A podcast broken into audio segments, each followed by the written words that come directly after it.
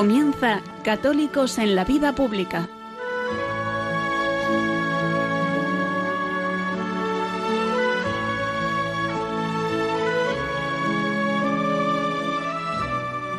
Un espacio dirigido en Radio María por Luis Zayas.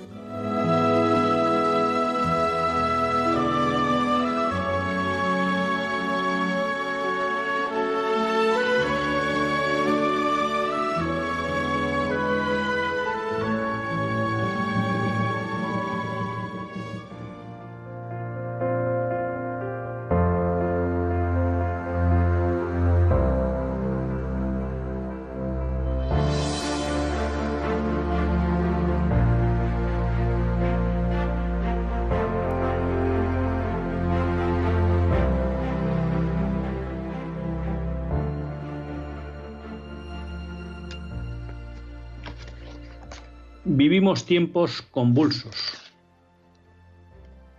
Vivimos tiempos de cambio. Ahora parecen convivir dos situaciones o dos procesos que podrían parecer contradictorios, pero que en el fondo son complementarios. Por un lado, salimos, parece que salimos, de una crisis sanitaria que tendrá fuerte impacto o como consecuencia una crisis social y económica. Y en ese tránsito vemos cómo nos hablan de que todo debe cambiar, de que habrá una nueva normalidad, como les gusta decirnos a todos esos promotores del nuevo orden mundial. Junto a esta idea que nos transmiten de que hay que construir algo nuevo, aparece un movimiento que, digamos, su gran fuerza la ha tenido en Estados Unidos a raíz del asesinato por parte de la policía de una persona negra y lo que ha sido el movimiento Black Lives Matter, pero que en el fondo se ha descubierto y se ha visto a la luz que no se trata tanto de un movimiento en defensa de la igualdad de derechos entre las razas, sino más bien de un ataque a los cimientos de la civilización occidental. Y no olviden aquí que cuando hablamos de civilización occidental, hablamos necesariamente de civilización cristiana. Y hemos visto cómo ese movimiento ha ido evolucionando y ahora mismo se ha concretado en el ataque a lo que podríamos llamar la labor de España en Estados Unidos. Y hemos visto cómo se han derribado estatuas de Colón, estatuas de Fray Jurípero Serra. Y en el fondo, como muy bien señalaba Juan Manuel de Prada en nuestros artículos en ABC, esto no es más que un ataque a la labor que hizo España en América. Y esa labor fue una, fue evangelizar y a través de la evangelización civilizar. Por eso, a estos que protestan hoy contra los cimientos de la civilización occidental, en el fondo lo que les molesta es esa labor de cristianización y evangelización que hizo España. Por tanto, aunque parecieran contradictorios, son dos movimientos que son complementarios. Nos hablan de construir algo nuevo, para lo que es necesario destruir los cimientos sobre los que se construye y trata de sobrevivir la civilización occidental, la civilización cristiana que es la que conocimos. Y en estos momentos de encrucijada, al hombre de fe siempre le puede entrar la duda. Le puede entrar la duda de si realmente es necesario desechar lo viejo para construir lo nuevo. Si eso nuevo que parece necesario que venga debe estar cimentado sobre otros principios distintos a sobre los que se construyó ese mundo que parece que se agota o que ya no tiene capacidad de sobrevivir. Y ahí es cuando el magisterio aparece con esa luz incomparable. Y por eso me venía a la revista Verbo, de esa obra de Ciudad Católica, que en su contraportada siempre nos recuerda dos aspectos fundamentales que debe tener todo cristiano a la hora de analizar y de tratar de contribuir a la construcción de la ciudad en la tierra. La primera es una, un párrafo de la encíclica Mater et Magistra de Juan XXIII. El aspecto más siniestramente típico de la época moderna consiste en la absurda tentativa de querer reconstruir un orden temporal sólido y fecundo prescindiendo de Dios, único fundamento en que puede sostenerse.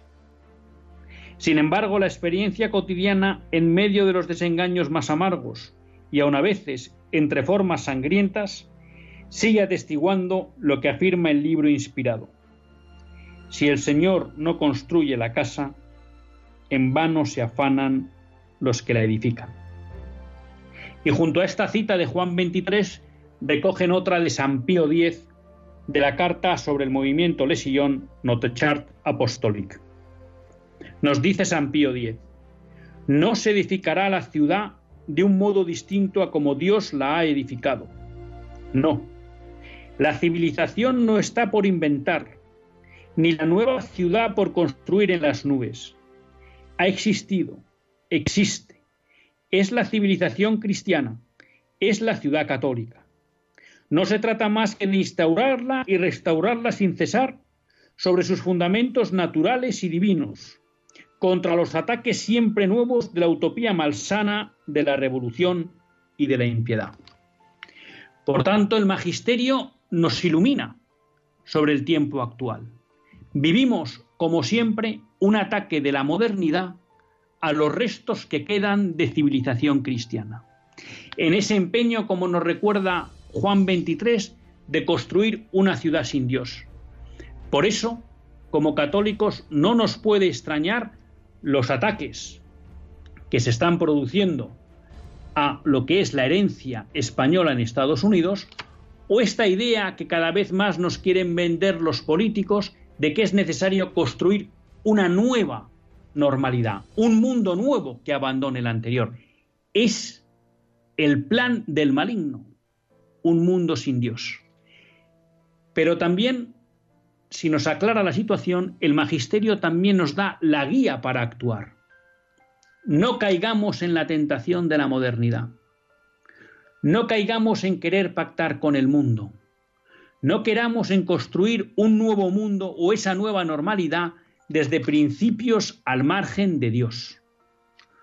Volvamos nuestros ojos a esos principios sobre los que se edificó la cristiandad y volvamos a aplicarlos a la realidad del mundo de hoy.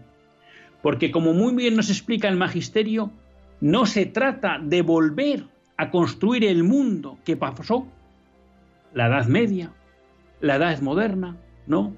Se trata de en el siglo XXI construir la sociedad aplicando los principios cristianos, aplicando los mismos principios quizá de forma distinta porque los tiempos y los contextos son distintos.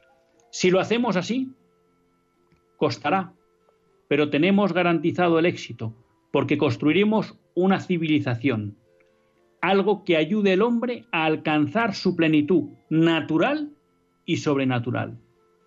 Si caemos en la tentación de pensar que la construcción de lo nuevo implica abandonar también los principios sobre los que se construyó lo viejo, la cristiandad, los principios cristianos, entonces construiremos la barbarie.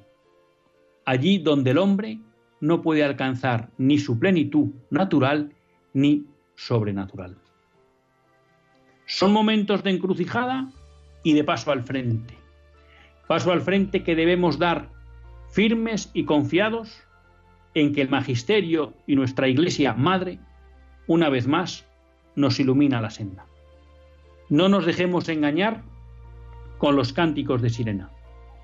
Apliquemos lo que la Iglesia nos enseña. Los principios cristianos deben ser el fundamento de la nueva ciudad que hay que construir.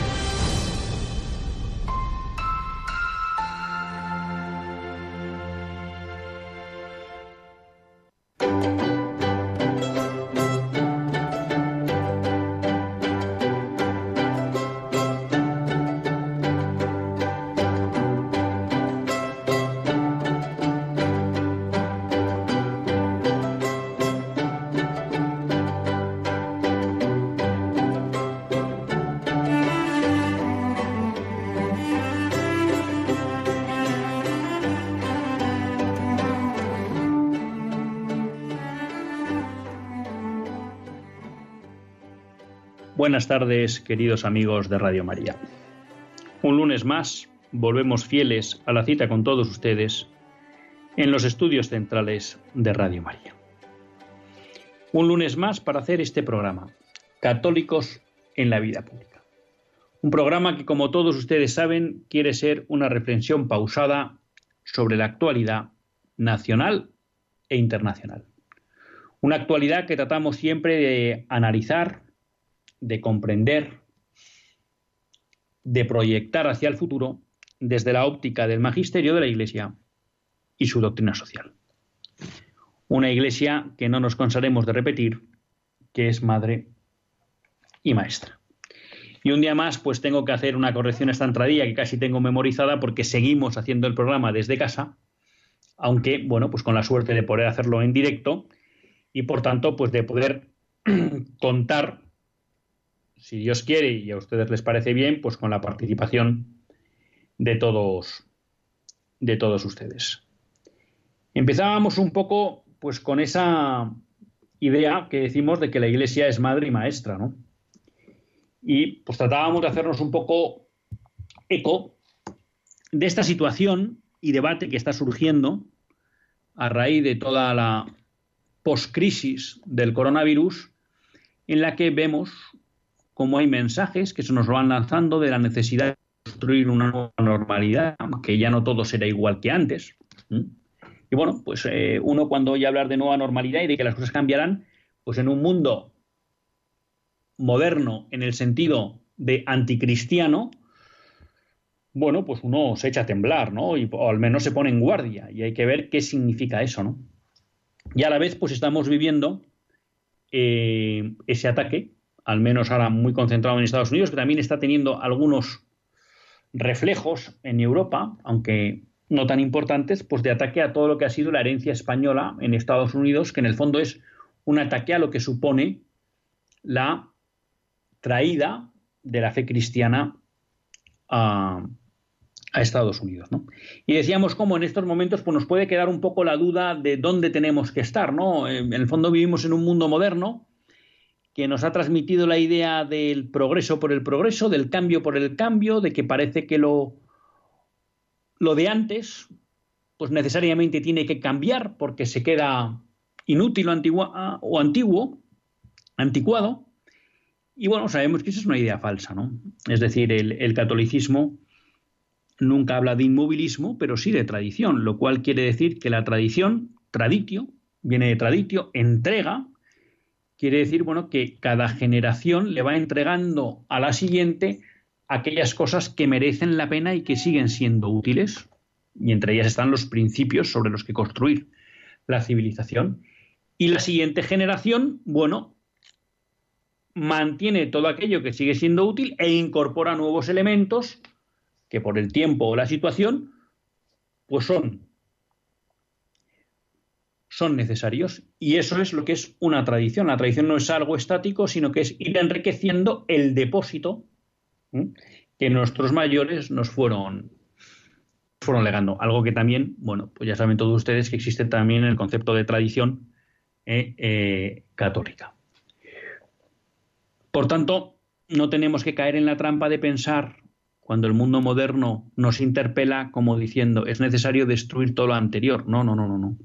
Ah, es que si no lo haces eres inmovilista. No. Yo lo que quiero es que permanezca todo aquello que es útil y que es válido, que abandonemos aquello que se ha vuelto inútil y que incorporemos aquellas cosas que son buenas para la nueva situación que estamos viviendo. ¿no?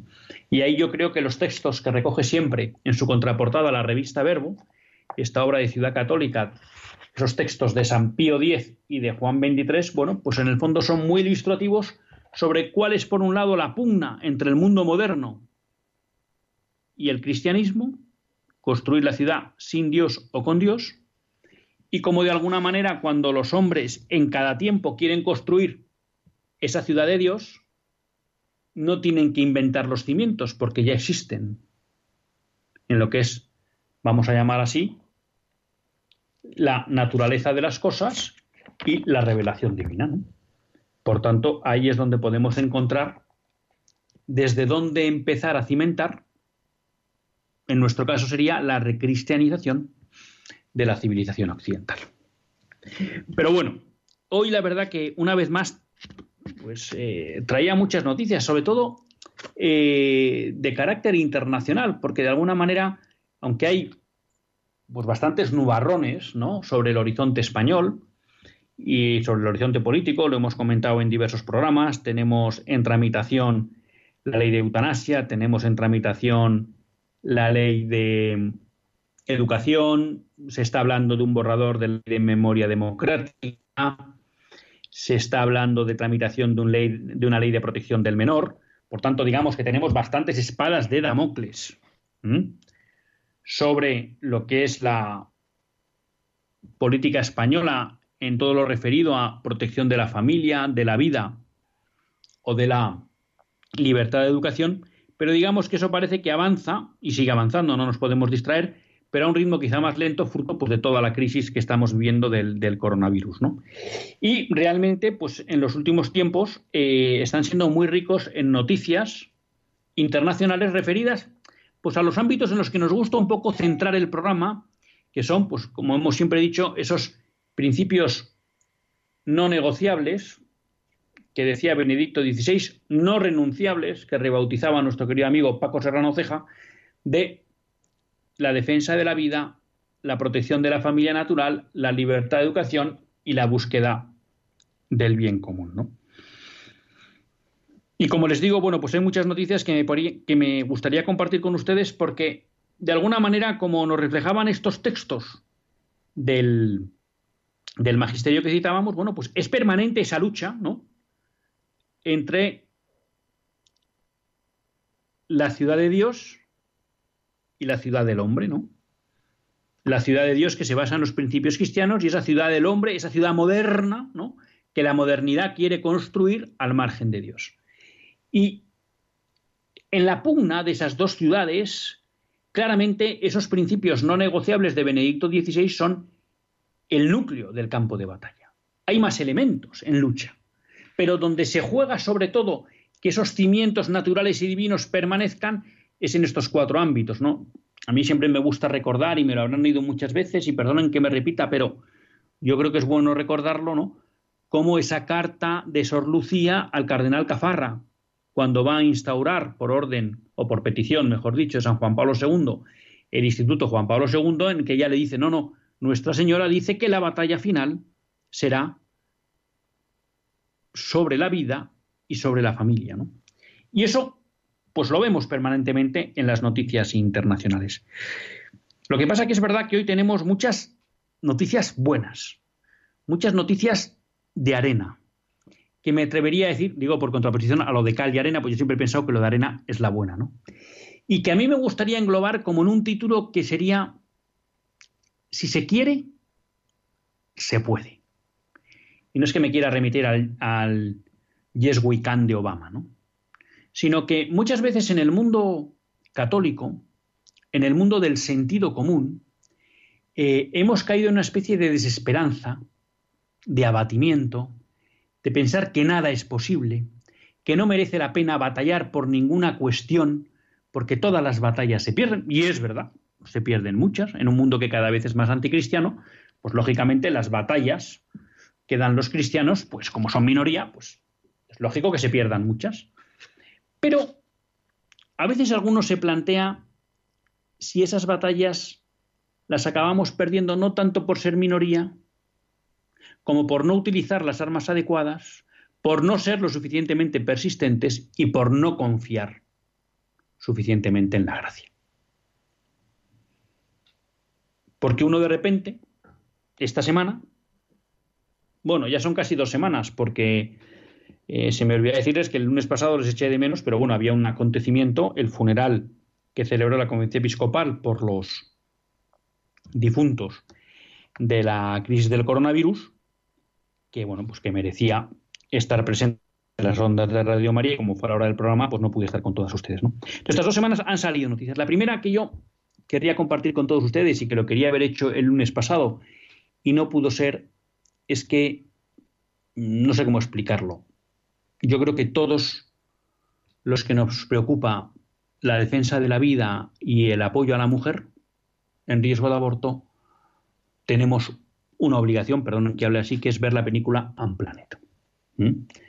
Es una película que viene de Estados Unidos, es una película que narra la historia de Abby Johnson. Abby Johnson fue una mujer que entró en Planet Parenthood, trabajó ocho años en la multinacional del aborto y llegó a ser directora de clínica, perdón, de abortorio, porque las clínicas son para salvar vidas o los hospitales y en los abortorios no se hace eso. Por tanto, no corresponde llamarles clínicas. Bueno, y fue directora de un abortorio y en un momento dado le piden que baje a la sala de abortos para ayudar en un aborto. Resulta que es un aborto con ecografía y ella ve en esa ecografía cómo el bebé lucha por defender su vida y por escapar del aspirador que están introduciendo en el útero de su madre para succionarle. Bueno, y eso dará lugar a, primero a que abandone Planet Parenthood, a que poco a poco acabe convirtiéndose en una persona claramente y definitivamente provida, y con el tiempo, eso no se ve en la película, eh, bueno, se convertirá al catolicismo. Bueno, esta película yo creo que es, es necesaria. Es, es, necesario verlo porque creo que va a marcar un antes y un después, si Dios quiere, en la defensa de la vida y de la mujer. ¿Por qué? Porque es una película que nos muestra claramente la maldad que existe en el mundo del aborto. Cuando digo maldad, ahora no hablo de las personas, sino me refiero a la maldad que existe en un mundo donde solo hay víctimas, ¿no? Los bebés que mueren, las mujeres que sufren. Y eso lo muestra en toda su crudeza la película. Por eso es una película que es dura. Pero porque es realista, porque, lo que porque, porque el mundo del aborto es duro. Y yo creo que cualquier persona que vea esa película no va a poder dejar de interpelarse cómo me sitúo yo ante este drama que es el del aborto. Segundo lugar, porque eh, les decía, es una película, bueno, pues que de alguna manera nos muestra la maldad del aborto, pero también nos explica dos cuestiones. Una, que no todos los que están en el lado del aborto son malos malísimos, sino que hay gente que está en el lado equivocado de buena fe, como fue el caso de Abby Johnson. Y por tanto nos ayuda a entender cómo tenemos que acercarnos a ese mundo, para poder ayudarles y no al final provocarles más rechazo respecto de la posición de defensa de la vida. Y eso es importante. Y también nos enseña que no todo es útil y bueno en la defensa de la vida y que hay veces que hay actitudes de los de personas que quieren defender la vida y realmente quieren apoyar de buena fe a mujeres en riesgo de aborto, pues que son contraproducentes. Por tanto, que no vale ir de cualquier manera ¿eh? a la defensa de la vida y al apoyo de la mujer, sino que hay que conocer el problema, hay que conocer cómo se sienten esas personas que están pasando por ese trance para ir lo mejor preparados para ayudarles. Y en ese aspecto creo que también es una película muy iluminadora. Junto a eso, es una película, y a mí me gusta especialmente, que nos demuestra el poder de la oración.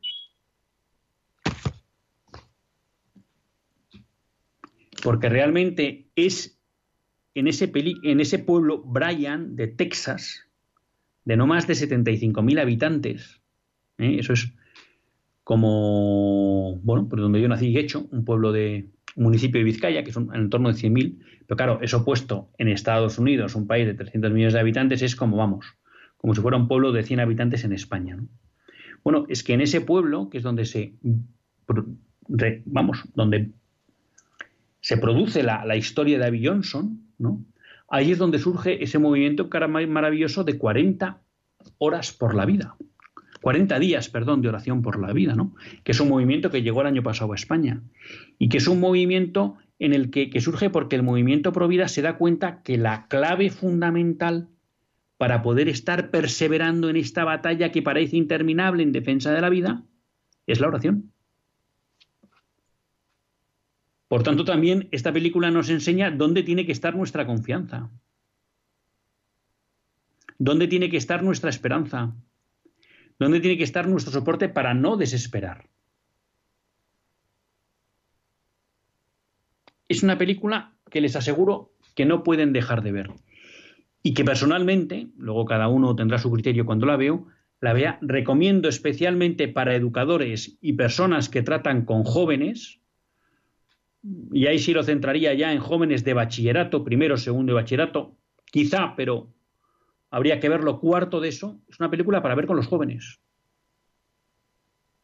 para que vean el daño que supone la promiscuidad sexual que se está implantando en nuestra cultura, para que vean lo que es de verdad el aborto, y el drama que supone para el niño que muere, para la madre que se queda destrozada, para que entiendan la perversión del negocio que se monta alrededor del sufrimiento de bebés y de madres. Porque les aseguro que eso les va a cambiar su percepción y les va a ayudar a huir de la frivolidad que les transmite el mundo moderno sobre la sexualidad y la vida no nacida. Creo que puede un instrumento fundamental en la educación de los jóvenes. Por tanto, una muy buena noticia, y es que ha habido gente que se ha empeñado, entre ellos hay que agradecérselo a Eduardo Verástegui, productor de la película, en hacer una película provida, bien hecha, que le llega a uno al corazón y que no le deja indiferente. El que quiere, puede. Lo mismo nos ha pasado en Estados Unidos con las hermanitas de los pobres. Tras más de siete años luchando contra el mandato abortivo del Obamacare promulgado por Obama y por Biden, sí, el candidato supuestamente católico del Partido Demócrata a las próximas elecciones en Estados Unidos. Un mandato que obligaba a que los empleadores tuvieran que pagar a sus empleados seguros que cubrieran la anticoncepción y el aborto. Y entre otros muchos, las hermanitas de los pobres dijeron que no, que ellas no iban a pagar un seguro que iba contra sus principios. Bueno, en 2015 el caso llegó al Supremo, después de perder en varias instancias inferiores. El Supremo les dijo a las hermanitas de los pobres y al gobierno que se que llegaran a un acuerdo, pero no dictó sentencia. Y tuvo que venir Donald Trump para sacar una orden ejecutiva por la cual, en base a la libertad religiosa, permitía la objeción de conciencia de instituciones como las Hermanitas de la Caridad que no querían aplicar el mandato abortivo del Obamacare. Bueno, y ahora el Tribunal Supremo ha dicho que esa norma de Trump es legítima y es válida y es legal y que por tanto las hermanitas de los pobres tienen derecho a no aplicar el mandato abortivo del Obamacare. ¿Quién nos iba a decir a nosotros que una institución religiosa luchando no contra cualquier poder, sino contra el gobierno de Estados Unidos, tras siete años de lucha y de firmeza, iba a conseguir esta victoria? Gracias también, hay que reconocerlo, al apoyo de Donald Trump. Bueno, pues quisieron y pudieron. Pusieron primero sus principios y ganaron. Y no se plegaron al mandato de los poderosos. Tenemos Hungría. Se publicaban esta semana datos sobre los efectos que está teniendo las políticas pro familia que está desarrollando Víctor Orbán. Ya saben que hablar de Víctor Orbán es como hablar de uno de los apestados de la política nacional. Bueno, quiero recordar también, para que ustedes se sitúen en cuestiones de política internacional, volviendo a las hermanitas de los pobres, que Joe Biden, candidato demócrata contra Trump a la presidencia de Estados Unidos, ha dicho que en cuanto llegue al poder, eliminará la orden promulgada por Trump para obligar a instituciones como las hermanitas de los pobres a pagar seguros que cubran el aborto y la anticoncepción a sus empleados. Bueno, pues ahí lo tienen. Bueno, pues en Hungría nos hemos encontrado con un gobierno que lleva desde el 2010 aplicando políticas pro familia. La última, el último nuevo plan familiar es de 2018. Y tras, pues eso, 10 años de gobierno, lo que nos encontramos es que la tasa de natalidad en Hungría es la más alta de los últimos 20 años. Que el número de nacimientos en 2019 ha crecido un 4,8% respecto de los 2019 que la tasa de divorcios ha caído un 22,3% en 10 años y está en mínimos desde los años 60. Que el número de matrimonios ha crecido un 43% desde 2010 y está en máximos desde hace 40 años. Y que el número de abortos en 10 años ha caído un 33%. Aquí yo le afeo a Víctor Orbán que no ha querido con la mayoría que tiene, eliminar, modificar la legislación del aborto o incluso eliminarla. Bueno, pero ha establecido otro tipo de políticas que al menos han permitido que caigan los abortos un 33% en 10 años. Si se quiere, se puede. Y sería interesante que esto se lo hiciéramos llegar a esos políticos que se dicen de centro derecha, que se dicen que defienden principios cristianos o la familia o la vida, porque no aplican estas políticas cuando están en el poder. Y Víctor Orbán nos engaña, no solo no todo es cuestión de dinero para promover la natalidad o la fidelidad en el matrimonio, es también cuestión de promover principios y una visión cultural que transmita una idea en positivo de la familia y la vida. Y eso se está haciendo en Hungría. Y como quieren, están pudiendo. Y otra buena noticia a nivel internacional es que en Polonia ha salido reelegido el presidente Duda del partido Ley y Justicia, bueno, pues que es un partido que aunque nos ha dado alguna pequeña decepción, pues claramente mantiene una ruta contraria a la imposición de la ideología de género, de la incultura de la muerte, del pensamiento políticamente correcto y de la implantación del nuevo orden mundial. Con lo cual, bueno, pues es una nueva noticia que podamos seguir contando en Polonia con un gobierno que está dispuesto a imponerse, a oponerse, perdón, a esta agenda mundialista. Por tanto, como pueden ver, bueno, pues ha sido una semana positiva. Tengo también algunas de cal, algunas noticias negativas, sobre todo para que no bajemos la guardia, pero vamos a hacer una breve pausa musical y después de ella las podemos abordar. When your legs don't work like they used to before And I can't sweep you off of your feet Will your mouth still remember the taste of my love? Will your eyes still smile from your cheeks? Darling, I will be loving you till we're 70. And baby, my heart could still fall as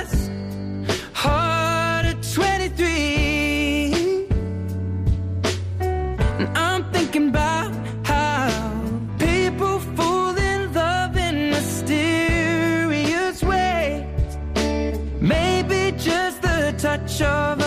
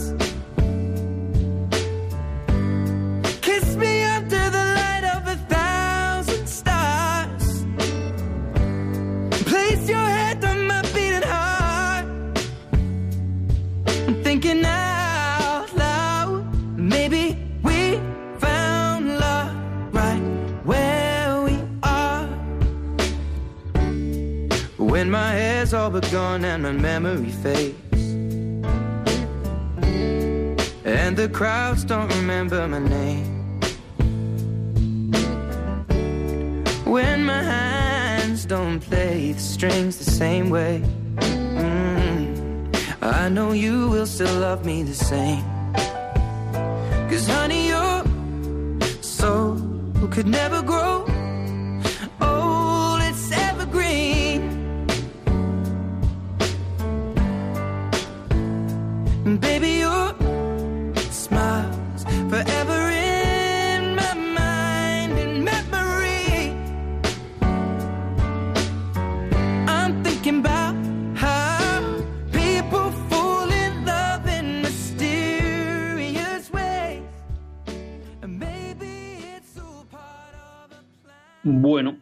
pues cuando son las 9 menos 18 minutos en la península, 8 menos 18 minutos en las Islas Canarias, continuamos en Católicos en la Vida Pública y tiene la suerte de compartir con ustedes esta hora de radio Luis Tallas, que es quien, quien les habla.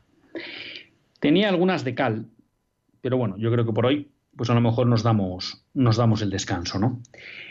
Y sí quiero aprovechar para decirles a todos ustedes que aquellos que quieran participar en este programa, pues pueden llamar al 910059419. 910059419.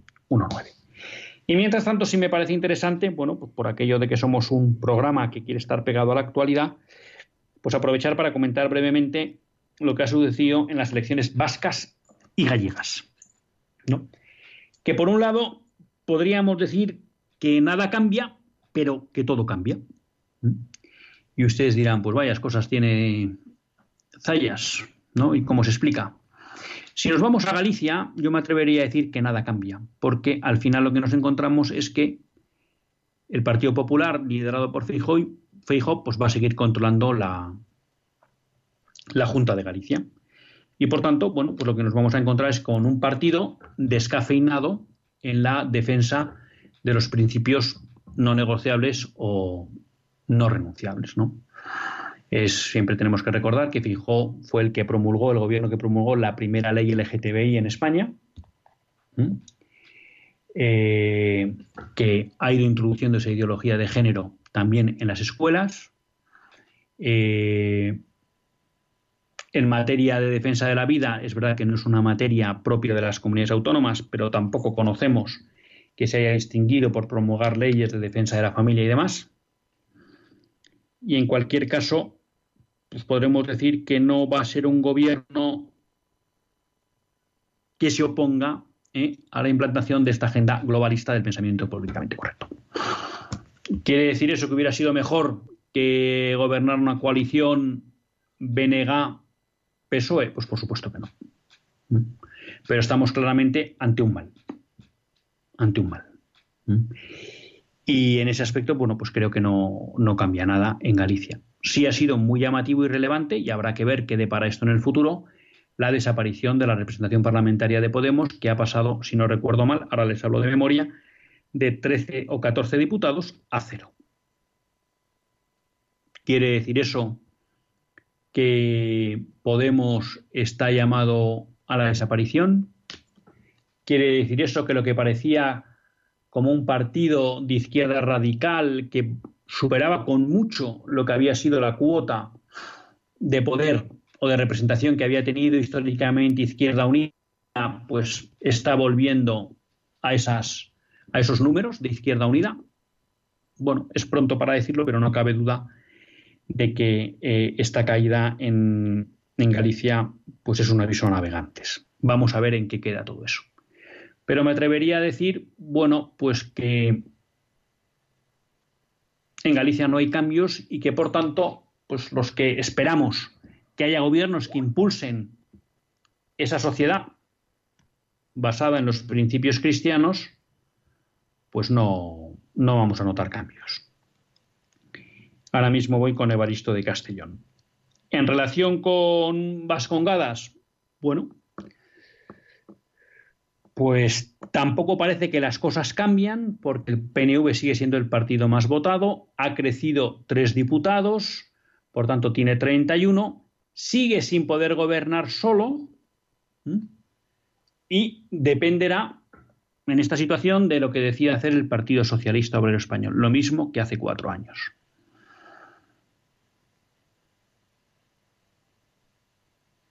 No me sale ahora el calificativo que quería decir, pero me atrevería a decir que descorazonador. El crecimiento de Bildu, que crece en cuatro diputados y se convierte en segunda fuerza de manera holgada.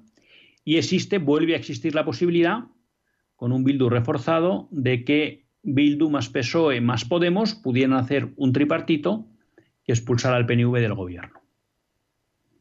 De nuevo, los que queremos o esperamos que pueda haber partidos que defiendan una visión cristiana a la sociedad, pues nos encontramos con malas noticias porque es verdad que ha irrumpido Vox con un diputado por, por Álava, pero su voz que se escuchará, pero no tendrá peso para, de alguna manera, modificar las políticas que se vayan a realizar en Vascongadas.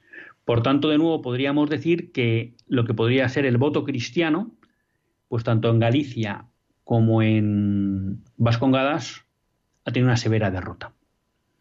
A mí sí me gustaría reconocer la labor de Unión, Unión Cristiano Demócrata Española, que es un partido que ha nacido en Guipúzcoa, que defiende los principios de la doctrina social de la Iglesia y que se ha presentado para intentar que esos cristianos tengan una posible representación política. Pero bueno, pues sus resultados han sido. Eh, no han dado pie a que pudiera tener representación. Han sido unos humildes resultados, aunque yo creo que hay que agradecer el esfuerzo de todos aquellos que tratan de hacer llegar al ámbito político los principios cristianos. Por tanto, pues creo que casi nada cambia. También en Vascongadas, Podemos ha tenido una fuerte caída que de alguna manera no tan dura como la de Galicia, pero bueno, que va poniendo en el escenario que a lo mejor nos encontramos ante un fuerte retroceso de este partido en las próximas elecciones nacionales. Veremos qué sucede con eso. Eh, teníamos a Evaristo de Castellón. Buenas tardes, Evaristo. Sí, hola, buenas tardes a todos. Eh, voy a hacer una reflexión, mm, pues estoy un poco nervioso. Yo, yo pienso que el deseo de Jesús es que todos seamos uno. Eh, para mí tiene que estar fundamentado en la, en la, doctrina de siempre, en el catecismo. Eh, y a veces pienso que en, la barca de la Iglesia mm, tenemos que remar coordinados para que lleve un, un rumbo, si no, mm, unos por aquí, otros por allá, y no me, me produce tristeza que, que los partidos pro vida se van presentando a las elecciones y saquen tan pocos votos. Y, digo yo, ¿a quién votamos los católicos? Eh, porque, porque luego llegan las elecciones y, y, los votos son, son pocos. Nada, era solo eso, Luis. Eh, ánimo pues, y, y, y, y te animo a que sigas haciéndolo tan bien como lo estás haciendo. Bueno, ánimo no nos falta. No te compro que lo hagamos tan bien, pero ánimo he de reconocer que no nos falta y muchas gracias por tu, por tu cariñoso saludo. Vamos a ver, eh, yo coincido contigo. ¿eh? Eh, yo creo que efectivamente tenemos que ir todos a una. Estoy de acuerdo. Ir todos a una, yo creo que no hay que confundirlo con que hagamos todos lo mismo, ¿no?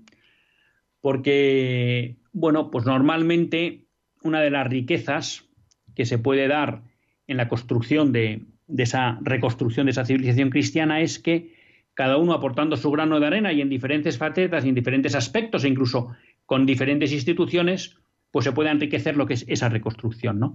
Pero estoy de acuerdo que tenemos que ir todos en una misma línea y yo creo que esa misma línea viene marcada no porque todos hagamos lo mismo, sino porque todos estamos de acuerdo en un punto y es que no renunciamos ni negociamos la aplicación de los principios cristianos en la construcción de esa sociedad.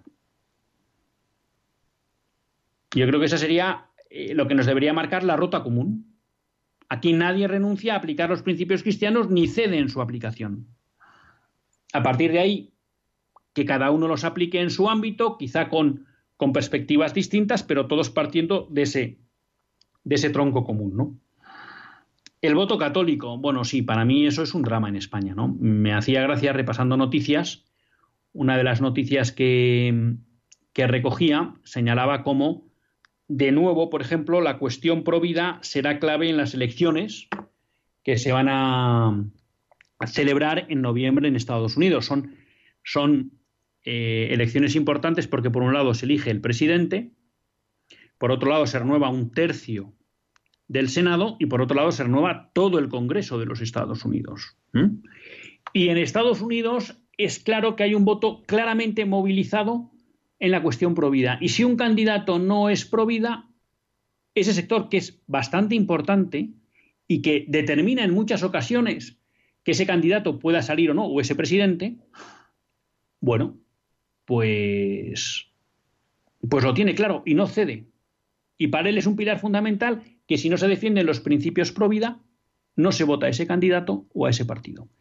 Desgraciadamente en España el voto cristiano está desmovilizado. Y yo creo que está desmovilizado por una cuestión fundamental y es que no se nos ha educado en la importancia de la doctrina social de la Iglesia a la hora de ejercer la política. Se nos ha transmitido esa idea de que una cosa es la vida religiosa y que realmente el magisterio no dice mucho, no dice mucho, salvo alguna cuestión moral, eh, en relación con, con la vida política. Y no es cierto. Existe una doctrina política en el magisterio de la Iglesia, pero los cristianos en su gran mayoría no la conocemos. Y en segundo lugar, creo que solemos caer en la trampa de confundir lo urgente con lo importante. Acabamos cayendo en la trampa de quién va a gobernar, que parece que va a ser muy enemigo de los principios cristianos, entonces vamos a votar a otro que es un poco menos, en vez de fijarnos en lo importante, y es que todos los partidos políticos con representación parlamentaria, salvo Vox en estos últimos dos años, nos han venido implantando la misma agenda cultural y antropológica contraria al orden cristiano. Y en vez de priorizar lo importante y es qué modelo de sociedad nos quieren construir, hemos priorizado lo urgente, la situación económica, la situación política, etc. Y yo creo que ahí estoy de acuerdo contigo, Evaristo, nos falta, nos falta dar el callo. Tenemos a Eugenio de Madrid y a Antonia de Córdoba. Les pido brevedad porque nos queda poco tiempo. Eugenio, buenas tardes. Buenas tardes. Mire, yo quería eh, recordar dos cosas en el día de hoy. Primero, eh, en el año 1997, que era domingo, el 13 de, julio, en el, salía en los periódicos la sentencia de ETA HB. ¿eh? dice, ETA HB cumplió su amenaza, la, la muerte, asesinato de Miguel Ángel Blanco, que en paz descanse. En segundo lugar, hoy 13 también de julio tuvo lugar la tercera aparición en 1917 de la Santísima Virgen. Todo el relato no lo voy a exponer, ahí está, pero sí quiero hacer énfasis en la última frase. Por fin mi inmaculado corazón triunfará. Eso es todo. Pues muchas gracias, Eugenio. Eh, brevemente, muchísimas gracias por este recordatorio de, bueno, del aniversario de la muerte de Miguel Ángel Blanco, que les pido a todos ustedes una oración por él y efectivamente que, que descanse en paz. Y quizá pues eso hace más dramático, ¿no? Que un partido como Bildu, que nunca ha condenado ese asesinato, pues nos encontremos que hoy es la segunda fuerza y con un 28% de los votos en Vascongadas, ¿no? Eso quizá creo que sirve para caracterizar muy bien y calificar muy bien lo que es la situación que se vive hoy en Vascongadas. Y pues gracias también por recordarnos el aniversario de las apariciones de la Virgen de Fátima, de esta tercera aparición, y recordar junto a lo que usted dice de la esperanza de por fin mi Inmaculado Corazón vencerá, bueno, que la Virgen de Fátima nos llama a una conversión personal ya una oración y penitencia por los pecadores y la salvación del mundo. Y seguro que ahí, como nos enseña también Amplanet, encontraremos la respuesta a las crisis de hoy. Y nos queda Antonia de Córdoba. Eh, buenas tardes. Hola, buenas tardes. Muchísimas gracias por el programa. Yo lo que quería decir es que mm, cuando atacan en América a España por porque lo, porque decían que si eran esclavistas, que si mm, no fueron ayudando a, los, indígenas. Yo quiero recordar que cuando se independizó América, pues los gobiernos mm, de América eran gobiernos esclavistas, eran potencias que, que, que manejaban los esclavos y que y que hubo una guerra allí entre los entre los negros y los lo mismo que, que, que allí practicaron el genocidio de los indígenas, de los, de los indios. Entonces, yo creo que ahora, a quitar la estatua de Colón y de Isabel la Católica, eso mm, es una mentira, vamos. Y que, y que es que ellos precisamente han sido los que han practicado el esclavismo y el dejar a los indígenas en el más absoluto abandono y, y casi en el exterminio. Porque es que los, pues españoles fueron allí y le pusieron a los 50 años, ya había una universidad en la que iban los, los, indios a estudiar. Que allí no pusieron la universidad para que fuéramos a estudiar los españoles, la pusieron para que estudiaran los indios. Pues muchas gracias, Antonio. Totalmente, perdone que le corte porque es que nos queda un minuto. Totalmente de acuerdo con lo que usted dice. El drama es que fruto también de esta campaña que se viene produciendo, pues yo me atrevería a decir, desde hace 40 años, en las que se viene tergiversando la historia de España en todos los ámbitos educativos y culturales y sociales, sin que exista realmente una contra algo que contrarreste esa tergiversación por parte de las instituciones, bueno, pues a muchos, en muchos ha calado este discurso que es falso. Pero España, que como en toda obra humana ha cometido errores, solo puede enorgullecerse de la labor que realizó en tierras americanas. Y como usted dice, los que realmente acabaron destruyendo esa labor fueron los que cogieron el poder tras la independencia. No nos queda tiempo para más. Hasta el próximo lunes, si Dios quiere, que Dios les bendiga.